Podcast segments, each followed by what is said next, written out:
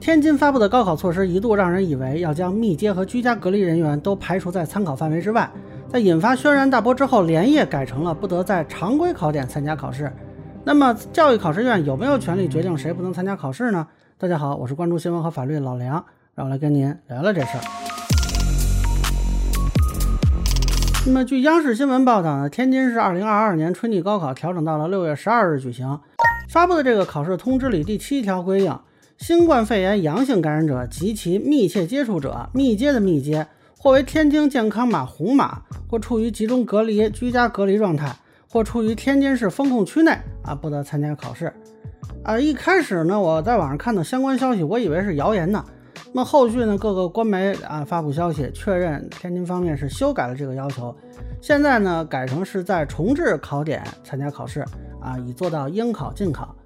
呃，首先呢，这个天津考试院之前发布这个措施的表述呢，我们从字面理解啊，其实是违法的，它等于变相剥夺了很多考生的考试资格。咱们弄清一个事儿啊，高考的全称是普通高等学校招生全国统一考试，注意是有“全国”俩字儿的。那么根据教育法呢，这个国家教育考试由国务院教育行政部门确定种类，并由国家批准的实施教育考试的机构承办。呃，天津地方上呢只是承办啊，承办完之后，这个结果是要参加全国高校招生的啊。那么教育部呢给今年的高考提的要求是应考尽考，安全平稳。呃，这里咱们说呢，应考呢主要是教育部说了算啊，不是地方的考试院说了算。那么地方考试院呢也没有权利决定啊，说哪些人是排在应考之外的。呃，咱们说，即便是像考试迟到十五分钟以上不能进。啊，这个规定都不是说地方考试院可以自己定的，都是教育部统一规定的，否则那就不一定是十五分钟了啊，也有可能是五分钟，也有可能是二十五分钟啊。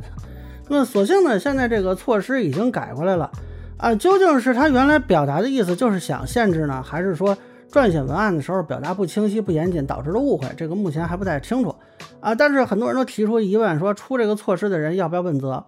啊，我觉得这个想法很合理啊。因为这个东西不可能是一个工作人员闲没事儿发的，是不是应该经过审核？那么这个审核的时候有没有注意到这个措施啊？审核的人他是不是应该负起一点点的责任？呃，当然，现在造成这么大的社会影响，我相信主管部门应该会依法依规做出判断的。啊，最后我多说几句啊，就是我们家今年并没有人参加高考，但是我还是非常关注这件事，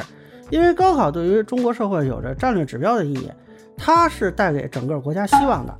啊，因此能不能组织好高考，对于各地来说本身也是一次考试。当然了，我非常能够理解基层工作人员面对疫情压力的焦虑啊，我也知道说有一些具体的基层工作其实做起来有难度啊，确实是要费出心力，这个不是我在这里用嘴说就可以解决的。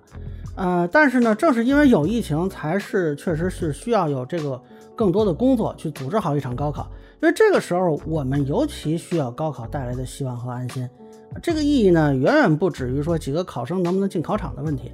嗯，所以呢，不但要像没有疫情那会儿一样组织好工作，为了疫情，还需要教育考试院这边做更多的工作啊，站位更靠前一些，想法更靠前一些，那么保障服务好那些受到疫情影响的考生，而不是把他们排除在外。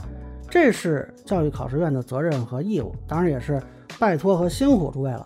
那么去年呢，广东高考提出一个口号，其实很值得借鉴啊。是绝不因疫情导致一名考生缺考，绝不因高考引发疫情。我觉得，这或许是各地值得努力的方向啊。反正去年广东是做到了啊，我相信大家应该也都能做得到。